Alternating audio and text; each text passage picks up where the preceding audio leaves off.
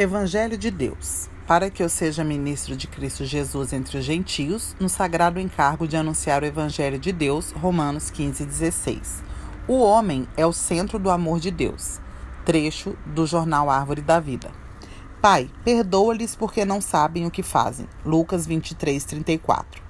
Essas foram umas das últimas palavras de Jesus na cruz, num momento de muita dor e sofrimento. Os pregos já tinham ultrapassado seus pés e mãos, encravando-o na cruz, mas tudo isso era secundário. O que realmente importava para ele era o homem criado por Deus e que se tornara pecador. No momento de maior sofrimento, ele não se importou com a dor ou a vergonha. Suas palavras não foram de murmuração ou de autodefesa, mas carregadas de cuidado e amor para com o homem, ou seja, para comigo e para com você. Podemos ver nesse texto que realmente ocupava o coração do Senhor Jesus, o amor por nós. Somos o alvo do amor de Deus. Desde o princípio, Deus dispensou singular atenção ao homem. No início, vemos Deus criando todas as coisas, segundo a sua espécie. Gênesis 1, 11, 12, 21, 24 e 25. Mas a criação do homem foi de maneira especial. Ele o criou segundo a sua imagem. Verso 27. Infelizmente, pela desobediência de Adão, o pecado entrou na humanidade. Romanos 5,12. E com o pecado vieram todas as consequências, dentre as quais perder a presença de Deus.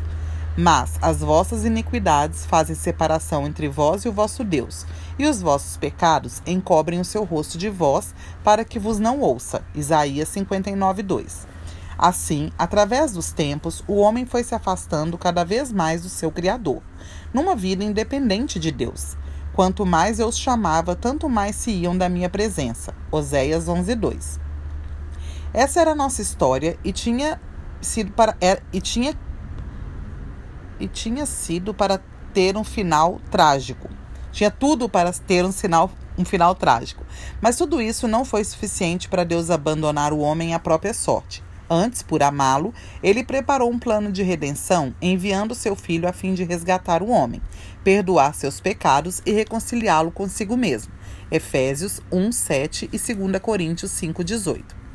Querido, talvez sua condição seja ainda de viver distante de Deus e lhe falta algo para se sentir completamente satisfeito.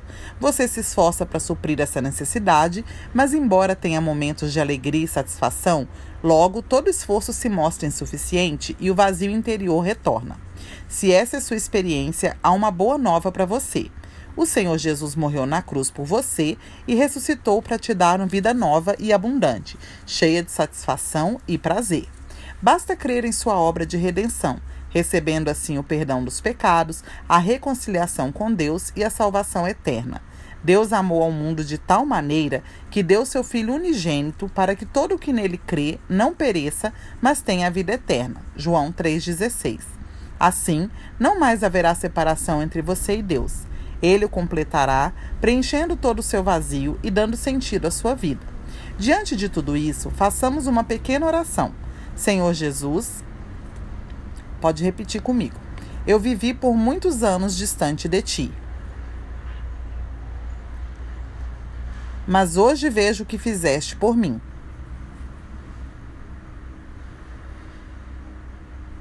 Tua morte na cruz foi para me resgatar, perdoar meus pecados e me dar o direito de me aproximar de Deus em reconciliação. Obrigado, Senhor Jesus. Creio em tua obra. E nesse momento me volto a ti. Perdoa meus pecados e me salva. Amém.